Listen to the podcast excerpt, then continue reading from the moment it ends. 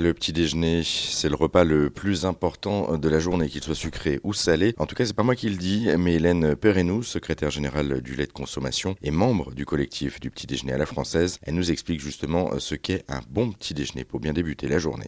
Un bon petit déjeuner, un petit déjeuner euh, complet, il est en général composé, en tout cas euh, pour la France. On aura un produit céréalier, un produit laitier et un produit fruitier. Après, bah, chacun fait comme il veut. Euh, c'est pas du tout dogmatique. En France, on a la chance d'avoir beaucoup de produits.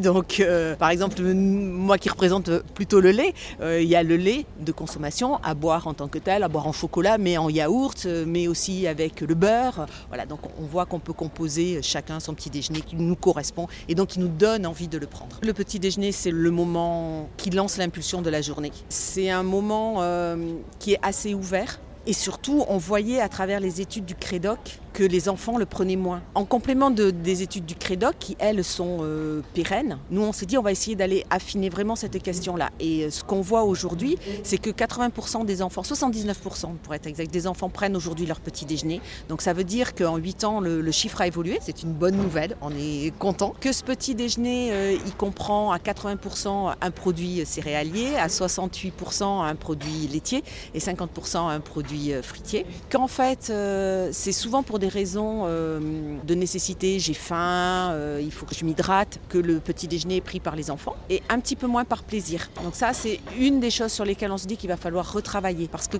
dès lors, quand on creuse la question du plaisir, on s'aperçoit qu'on a une vraie différence entre les enfants qui prennent le petit déjeuner par plaisir et les autres. Les autres, euh, quand il y a moins de plaisir, le petit déjeuner est moins complet, il est moins pris souvent. Et l'étude montre aussi que dès lors qu'on saute le petit déjeuner une fois, eh ben, on est plus fragilisé. Bon, on se dit, bah, puisqu'on l'a sauté une fois, on peut le sauter deux fois, voire trois fois. Et ensuite, cette étude, elle met aussi en avant que les adolescentes, en quatrième, troisième, décrochent, prennent moins le petit déjeuner que les garçons. Et du coup, sûrement pour des raisons, parce qu'elles pensent qu'il faut qu'elles diminuent leur énergie. Donc en supprimant un moment de consommation, elles suppriment l'énergie apportée. Mais ce qu'on sait, c'est que le lait qui n'est par exemple qui n'est pas pris au petit déjeuner, il n'est pas pris dans la journée. Et donc sur les adolescentes, les filles qui sont les plus sensibles à l'ostéoporose, on sait aujourd'hui par d'autres études que 80% des adolescentes ne couvrent plus leurs besoins en calcium. Ce qui fait qu'on est en train de préparer une génération de femmes avec des risques d'ostéoporose importants. Donc d'où encore plus ça, ça nous incite à retravailler sur ce petit déjeuner. Merci Hélène Perrenou pour euh, tous ces conseils. Et puis maintenant, vous savez donc ce qu'il vous reste à faire pour commencer la journée du bon pied.